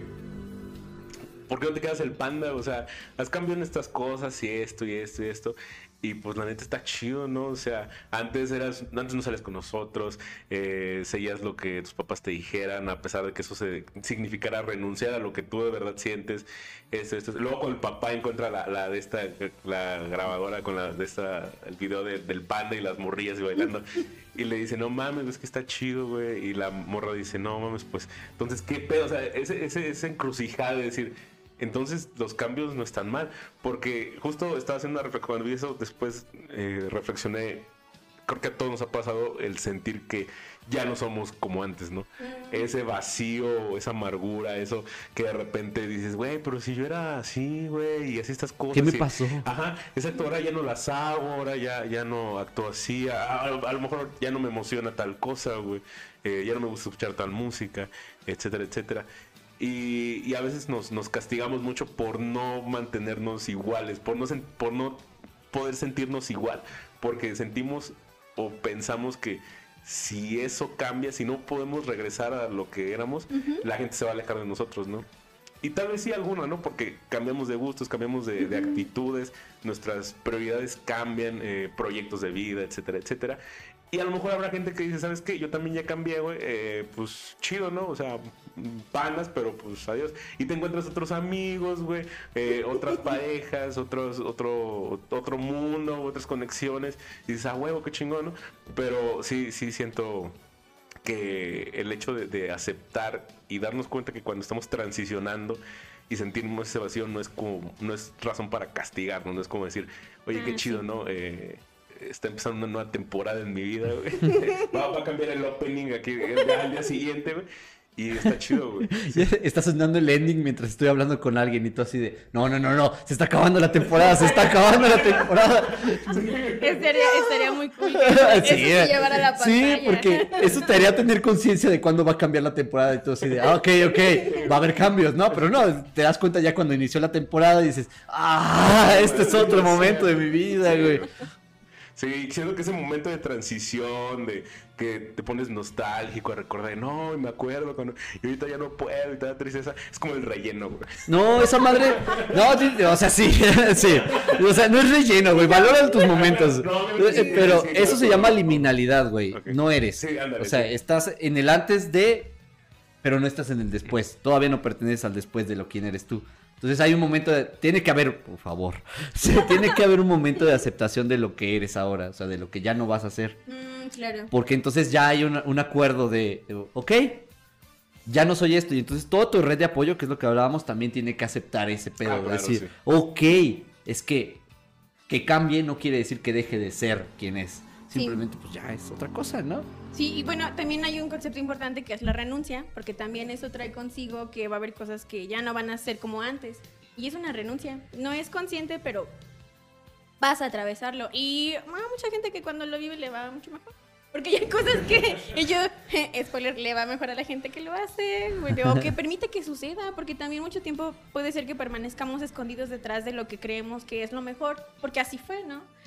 Am, a veces también en consulta suelo decirles como es como si tuvieras un conjunto de herramientas que eran las que frecuentemente usabas, ¿no? Y esas siempre van a estar ahí, pero ahora vamos a incorporar nuevas y para eso hay que hacer espacio.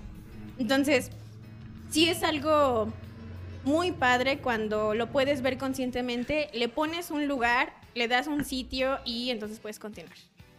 Porque también la gente ya puede acercarse. Eso también es algo padre. La gente detecta que ya puede acercarse contigo, que ya hay algo en lo que ya hablas más relajado de eso. Sí, claro. Ya no es un tema sensible, ya no es algo de que, híjole, de eso ni Sí, le porque- digas porque Pero, y- así y no. uno lo sabe. ¿no? Con, con sus amigos de, tu grupo de amigos cercanos de tal tema con tal persona es como que. Y no, sorbito. este, ah, Sí, procedes solo a... Sí, sí. Cuidado porque eso, o sea, es un tema sensible. Y, y Sí. justo ah, ahora eh, escuchaba hace poco un video de una, de una chava, creo que, que subió que decía, güey, es que, eh, por ejemplo, hay que no, hay- no hay por qué tomarnos como a broma o, o insistir en temas que tus amigos no les molestan o, o les causa incomodidad o no están listos para hablar de ciertas cosas.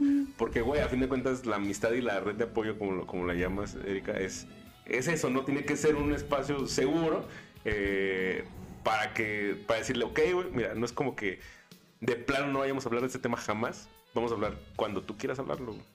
Y cuando te sientes, y si lo quieres hablar, ¿no? Y, y a lo mejor en algún momento de la nada estás con, con ese amigo que, que, o amiga que vivió algo y de repente te dice, ah, no, pues mira, esta vez, esa vez, ¿te acuerdas? No, que sí. Y empiezan a hablar y se hace un diálogo y ya es como que, ok, ya, ya, ya pasó. ¿no? Ahí está. Sí, eh. Ay, es- Está eso golpeó muy cercano, güey. Muy, muy cercano. Eso acaba de pasar. Hace poco, como dos semanas, estábamos ahí sentados hablando después de grabar. y, y entonces hubo un momento en el que me expuse y así como personalmente, y yo no suelo hacer eso porque mecanismo de defensa. Este, Paréntesis. sí, ahí creado y construido y perfecto. Y entonces estaba hablando de eso y estaban tres personas aquí viéndolo así como, qué bueno que pudiste hablar de eso. Pero es bien importante la aceptación porque ese es la- ese último grado. No es una resignación de, esa es mi vida. No, no, no, es de, es de- esa es mi vida. Y entonces les dije, el ejemplo más perfecto que tengo yo, en, en general, es que yo tengo una cicatriz aquí en la clavícula. Aquí. Y es de un accidente que tuve. Y mucho tiempo, bueno, mucho tiempo. pues, tengo 25 años y nada más fueron 3, años, Pero, 4 mm. de mi vida. Pero es que esos 4 años se sintieron muy largos. Pero fueron 4 años de dije, quiero taparme esa cicatriz. No quiero ver esa cicatriz porque me recuerda lo que pasó. Y no, este último año de mi vida es como de, ah, me encanta mi cicatriz. es, como- Sí. es el momento más importante de mi vida porque cambia lo que soy. Y entonces es de, agarro la- el proceso y lo acepto y le digo, ese soy yo. Gracias por seguir existiendo. Y entonces te empiezas a... y eso lo hago con un trauma de adulto, pero eso también me pasó con traumas que tuve de adolescente y traumas que tuve de niño. Bueno, los de niños son más complicados. Pero, porque tampoco soy tan consciente de cómo pasó, pero es algo bien importante. O sea, cuando pasas traumas en la adolescencia, quedas resentido, quedas Sí, muy, muy no, resentido sí, porque sí, sí. en ningún momento tienes ese proceso de, de, de internalizarlos, de... de- de introspección. No, y menos cuando no tienes amigos. Exacto. O cuando no tienes cómo, bueno, sublimarlo, por ejemplo, música, dibujo, artes, cuando no tienes dónde representarlo, que por ejemplo, bueno, eso es un fenómeno de las patologías que se están agudizando en la población adolescente, las crisis de ansiedad o las crisis de pánico, donde justamente ocurre este panda rojo, pero este panda rojo no te deja respirar y aparece casi casi de que hormigueo y te quieres desmayar y todo esto. Y algo que a lo mejor eh, nosotros que ya pasamos por ahí, lo vivimos, lo- el nervio, el de, ay, no, esto qué va a pasar, y ya están brincando a otros síntomas más complejos. Ahí es cuando se vuelve súper, súper, súper importante empezar a redirigir como, oye, pero ¿quién más está por ahí? De que, como mostrarles, ponerle un poco más de color a esas escenas, porque a veces eh, están súper descartados las personas que están en su salón de clases, porque está esto de yo no pertenezco, no sé cómo ellos, no. Y hay que empezar como un poquito de, a ver, pero ¿qué más hay? ¿Qué más hay por ahí? Y eso los, les apoya y permite poco a poco ir construyendo algo, porque pues nuestro papel como, bueno, como psicóloga en esa época, en ese, en ese momento de, de la vida, es permite- permitirles a ellos o a ellas el que lo puedan comentar en un sitio donde no va a salir de ahí y ahí construimos privacidad, construimos intimidad, construimos confianza, construimos una identidad poco a poco. Por eso es como muy, muy importante y que las personas después, ya siendo adultas, que pasaron por un proceso, incluso si no fueron a terapia, pero encontraron algo que fue terapéutico, también está, está muy cool porque eso les permite pues soportar la realidad. Es que ahí abre, ahí abre todavía otro, Uy, otro pedo, uy. que es la, la hiper, hiperindividualización, que, como- que funciona como sistema social que existe ahorita, que es como solo el individuo vale, pero al mismo tiempo descalifica al individuo, porque es como, solo el individuo vale, pero solo si yo lo valido como sistema social. Y entonces es- ya llegamos a ese grado de la hiperindividualización, pero a través de un sistema de ideas construido como culturalmente. Por eso digo, es un tema bien distinto, porque esa idea de, de por qué se empiezan a resaltar más estos síntomas es porque es la de necesitas ser el individuo más individuo de todos los individuos, porque si no, no vales. O sea, que es como esto de hasta ser empresario es el último grado que estamos viendo. Si ven que ahorita todos están haciendo su propio negocio, Emprendedor. emprendedores y demás, es la, el hiperindividuo. Tú no dependes de la economía, tú construyes la economía, ¿no? Ah, ok. Y entonces, pero entonces, si lo haces así en, en- a niveles de- sociales más bajos, pasa también en la adolescencia. Lo conectas y dices, sí, es que quieres que el individuo desde la adolescencia se identifique como individuo. Y entonces ya no puede identificarse con grupos sociales. Entonces, como ya no se identifica con grupos sociales, ya no tiene redes de apoyo porque no las quiere, porque el sistema le dice no las necesitas. Ah, Y está bien cabrón, o sea, ese Sí. pedo. Bueno, es que yo lo que les digo mucho a quienes van conmigo es de apostar a la colectividad. Sí.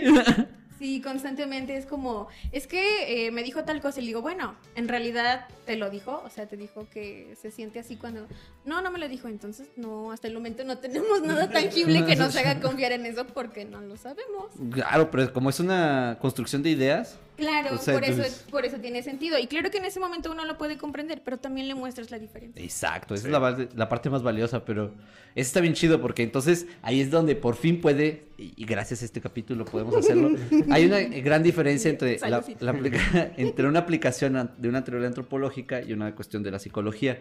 La antropología trata de subsanar el tejido social como concepto de tejido social y la psicología es de vamos a construir al individuo para que pueda formar parte del tejido, social, porque si no está totalmente descompuesto y entonces Señores ingenieros, sí sirven las ciencias sociales, sí sirve la psicología. No se eh, eh, plot twist, ¿qué? O sea, Turning Red, que por cierto es socióloga la directora, Sí. ¡pum! La directora que se llama porque, claro lo, que... lo guardaste, güey, porque me encantan tus datos, güey. Bueno, Domshi. No sé si se pronuncia así. Dome Shi. Domshi. Es, es, o sea, es, es también lo chido porque los personajes, las, las niñas, las protagonistas, eh, están inspiradas en, pues, en, en las, las que producieron la película. O sea, a lo mejor no es, un, no es un retrato fiel de cada una, pero es como que la, la- nace de su inspiración de lo que fueron ellas cuando tenían esa edad, ¿no? Porque incluso la, la morra está, la, la protagonista, la prota prota es eh, chino-canadiense, la directora también es chino-canadiense. Entonces, toda este- esta cuestión de culturas y bla, bla, pues está reflejada y totalmente. Y está chido, güey.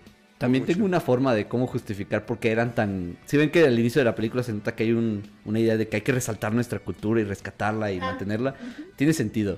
Esta gente viene huyendo de la revolución cultural de Mao en China. Ah, sí, a huevo. Son migrantes de la revolución cultural de Mao. Y la revolución cultural de Mao abogaba, luchaba y exigía que se borrara la cultura y la identidad china.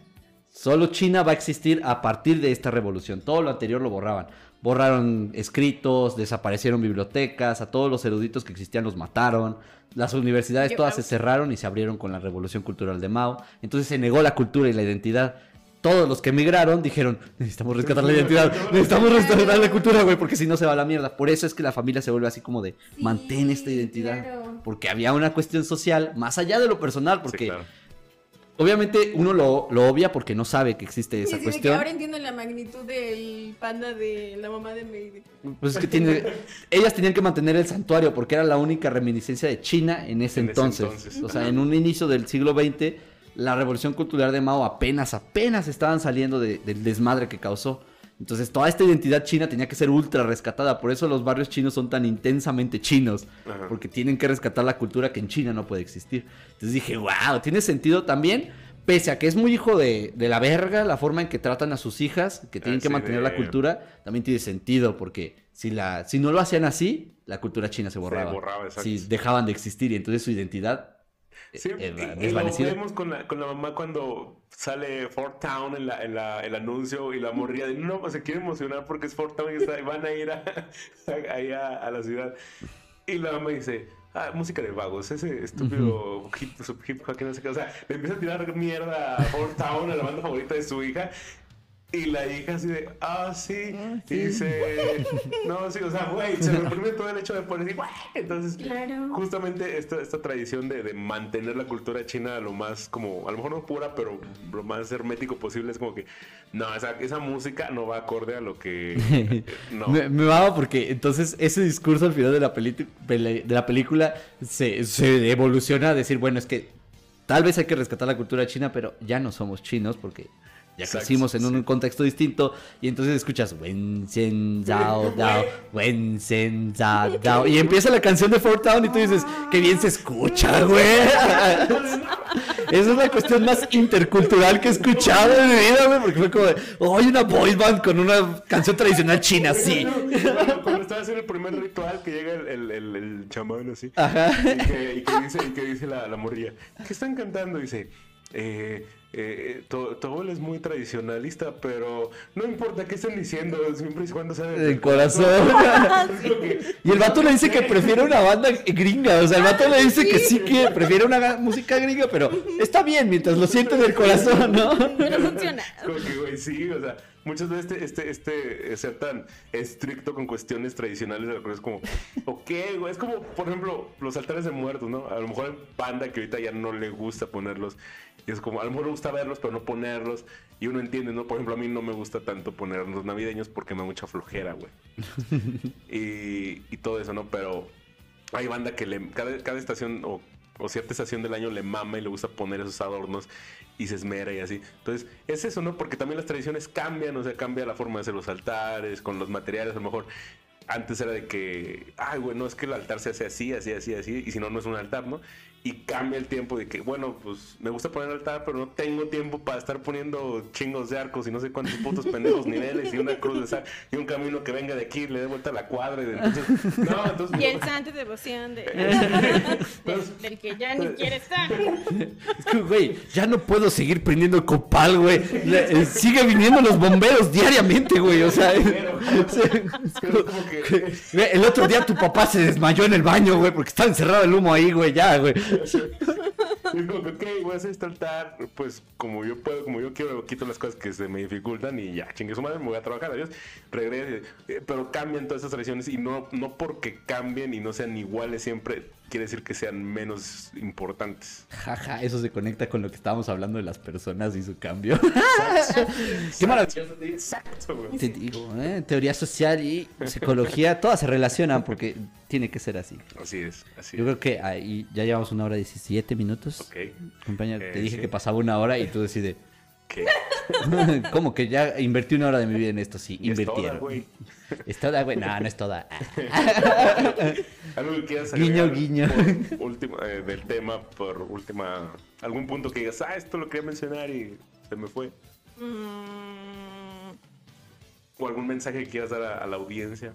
mm, pues yo creo que vale la pena que si no han visto la película, ahora sí la vean, si no ya les contamos casi todo.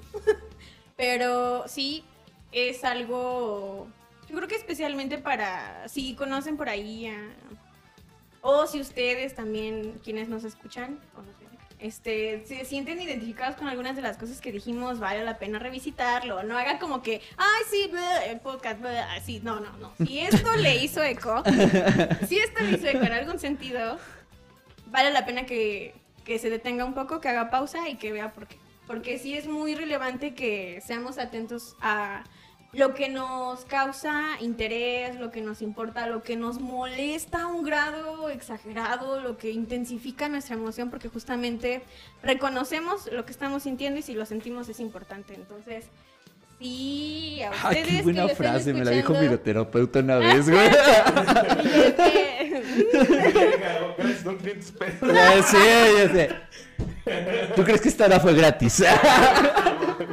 Ah, voy a sentirlo así como, ah, no es mi primera vez, ten.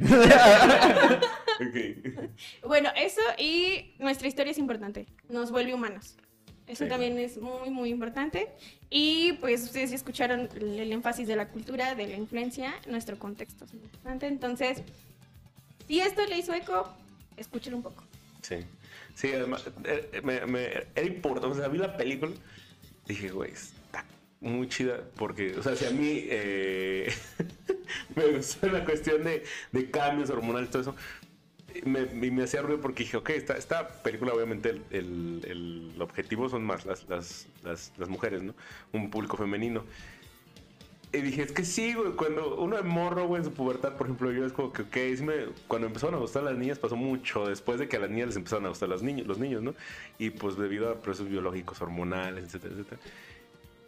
Porque dije, güey, es que ah, me puse a pensar, güey, ¿hasta qué edad, güey? Estaba tan enfrascado en otras cosas como coleccionar tazos, güey, los cómics, güey. O sea, pura pendejada, bien ñoño, o sea, lo que decían, es bien ñoño, ¿no? Y hasta qué punto, como que el hecho que las niñas, así como que de- me empezaron a importar más que mis cosas de ñoño, ¿no? Ah, ok.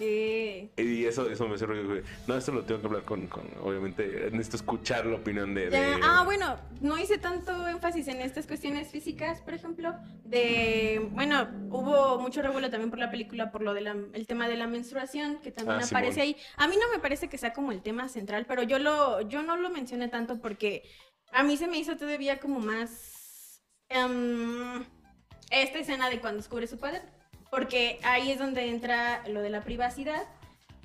Aunque sí es distinto cómo lo viven los hombres o las mujeres. Y sí la película se alcanza como para observar esos cambios.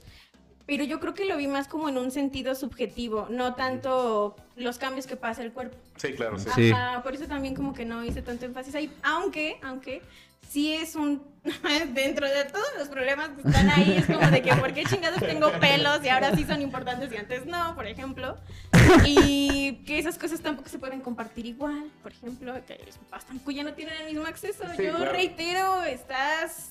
eh, poco a poco perdiendo importancia, lo lamento. Papás, neta, Sí. estaban perdiendo relevancia. y- y es como, como el punto de decir que los papás, o bueno, a lo mejor nos va a pasar en algún punto, tal vez, no lo sabemos, eh, no se dan cuenta, en la película lo retratan perfecto de, güey, es que yo es la mamá de que yo es que por eso estuve vigilándola. Ah, sí, luego está ese señal", y otro. pasa de repente es como que, ¿por qué pasó así si yo estuve vigilándola todo el tiempo? No, entonces, explica eh, ese- quizás porque ella no iba a reventar como tú. O sea, es que también se les, te juro que el concepto de individualidad a veces a los papás se les va con sus hijos, güey. Sí, porque sí sienten que el hijo es una extensión de ellos. Y entonces como de todo lo que es él, no es que me pertenezca, pero pues sí. Sí, claro, pues oye. Sí es parte de mí, ¿no? O sea, entonces sí tengo que estar, tenerlo muy cerca. Y entonces cuando ese pequeño tumorcito se le separa, uff, no. Es como, ta- es como también siento que en, cierto, en cierta manera o en algunos contextos es de, güey, si alguien reconoce a mi hijo, pues tiene que, o sea, la persona que reconozca a mi hijo por algo que hizo bien, tiene que entender que es gracias A a, mí, mí. güey. sí. O sea, yo busco el reconocimiento Sí, de la sociedad a través de mis hijos. Sí, a veces, a veces el humano es un poco narcisista a la hora de, Hombre. de reproducirse, güey. O sea, más que mantener la especie es como de, eh, yo quiero que sea, o sea, yo quiero tener un hijo porque quiero criarlo. Y entonces, uy. Sí, por eso. Pero también es una cuestión de, de- de Sí, claro. agarrar conciencia a la hora de tener hijos. O sea, tampoco es tan uno culpable de decirle, hey, no críes mal a tu hijo, sino, tranqui, tranqui, no es un pedazo, no es como tu carro, güey.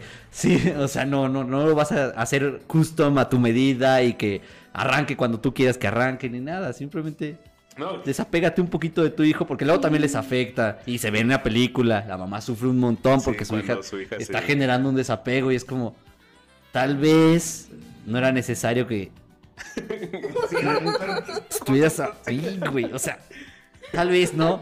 Que la mamá lo toma conciencia así de, ah, pues sí, ¿verdad? Se me pasó de verga mi mamá. y entonces ahí me, me mama porque el momento es como de, eh, yo también tuve esa crisis con mi papá y fue como de, ah, pues sí, ¿verdad? Y luego mi papá así de, ah. sí, claro, ¿verdad? Esas cosas pasan.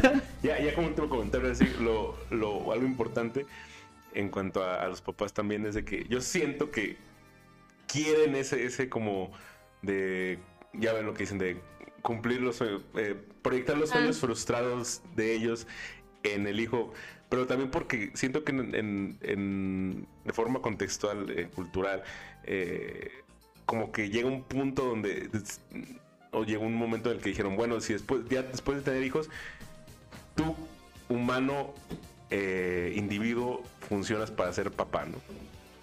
Chale. Y nada más, güey. y el logro, y el logro reflejado de, de tu, de tu vida a partir de ahora es tu hijo, ¿no? O sea, como Luego que- imagínate, se va. Oh, te despincha. Es la pubertad de nuevo, tenía razón, güey. Porque entonces todo lo que eres tú es como. ¿Qué pasó? O sea, ¿qué hice con estos 15 años de mi vida, güey? Es como que, güey, eh, como que le quitan valor a la persona de que es padre, ¿no? O sea, el padre ya no puede eh, seguir Ah, teniendo éxitos en sus en las cosas que le gusta hacer, ya no puede hacer las cosas porque en un momento hizo sacrificios para criar a su hijo, etcétera. Y eso le pasa más a las mamás.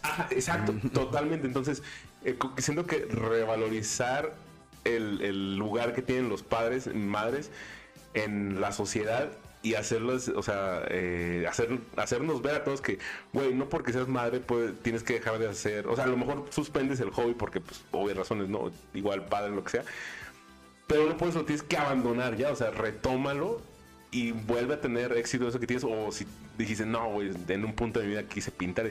Puede ser bien mucho el, el, el pedo de, por ejemplo, en Hal, Marco de medio que, güey, eh, Lois, necesito pintar, güey, está aburrido el trabajo.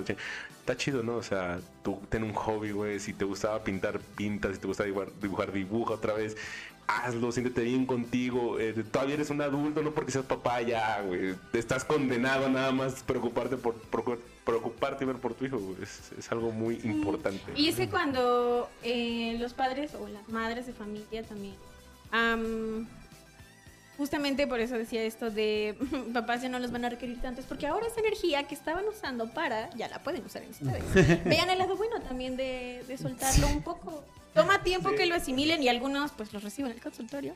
Pero para eso estamos, porque nosotros también tenemos em, cosas que también atravesamos y como les decía hace, un- hace tiempo, ah, son experiencias que son como flash para nosotros.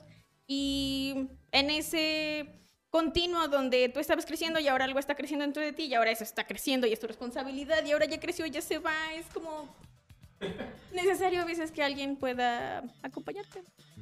Por eso les decía, la historia es muy importante. Y más cuando, sí. perdón, bueno, por ejemplo, estas redes de apoyo, eh, pasa Ah. mucho que más le pasa más a las mujeres, Y, siento. bleh, Se, al momento que se embarazan, pierden contacto con su red de apoyo, ¿no? A veces por cuestiones, no sé, pero lo he visto, por ejemplo, en amigas de, de la prepa, ¿no? Que se embarazaron y de repente la red que tienen de amigos, ¡pum! O sea, Sí. así, y entonces llega un momento donde, ay, güey, pues, don- oye, esta chava, ah, sí, pues es que tuvo un hijo, ¿no? No, no pues nadie sabía nada de ella. Y Así es. es como, ok.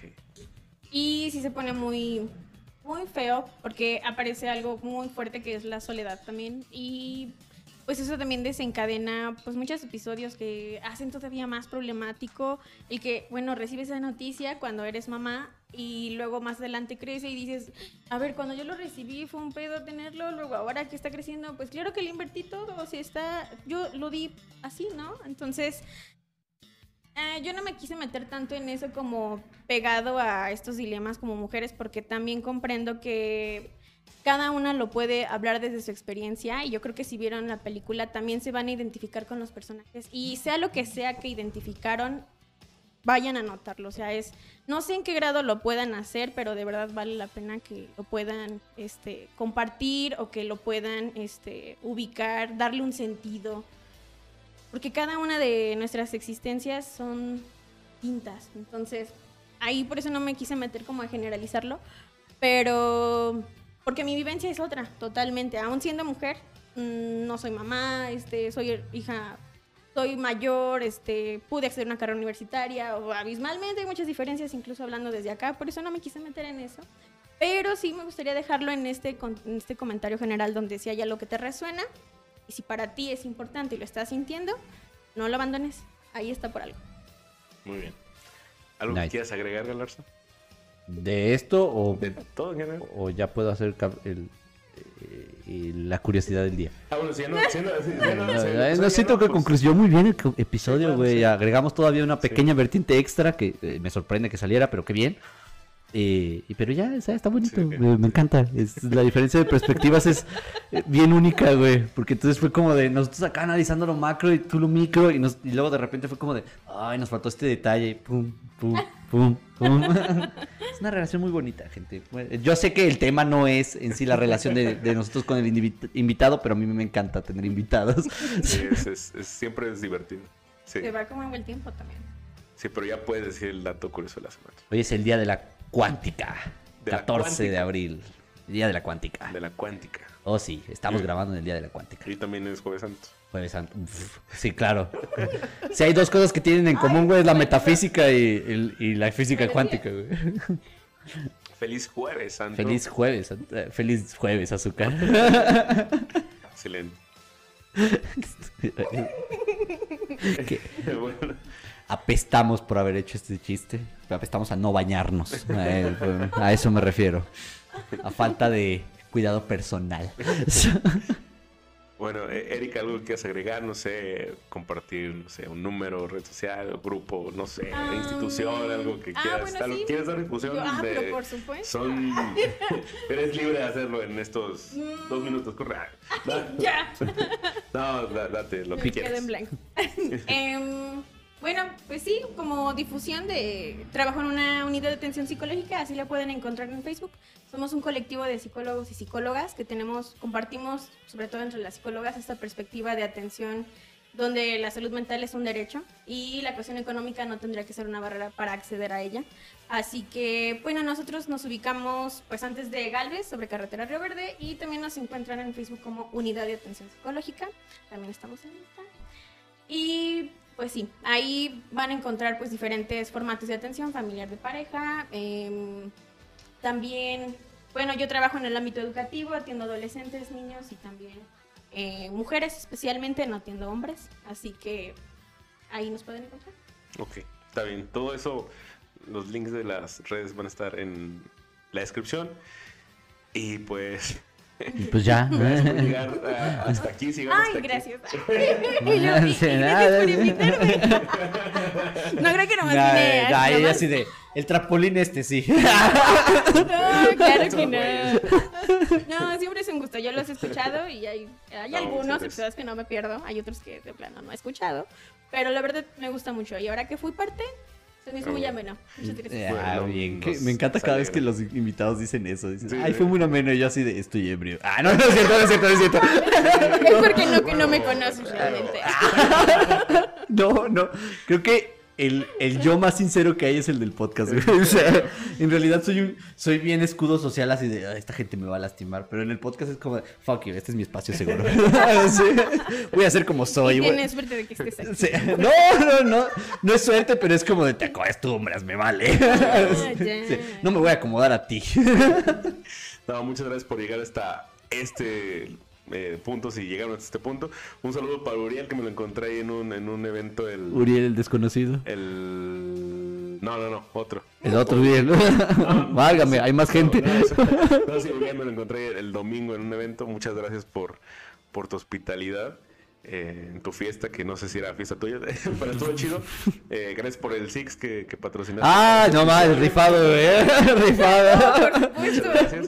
Eh, estoy seguro que va a escuchar esto porque lo escuchas el- los episodios eh, todas las semanas.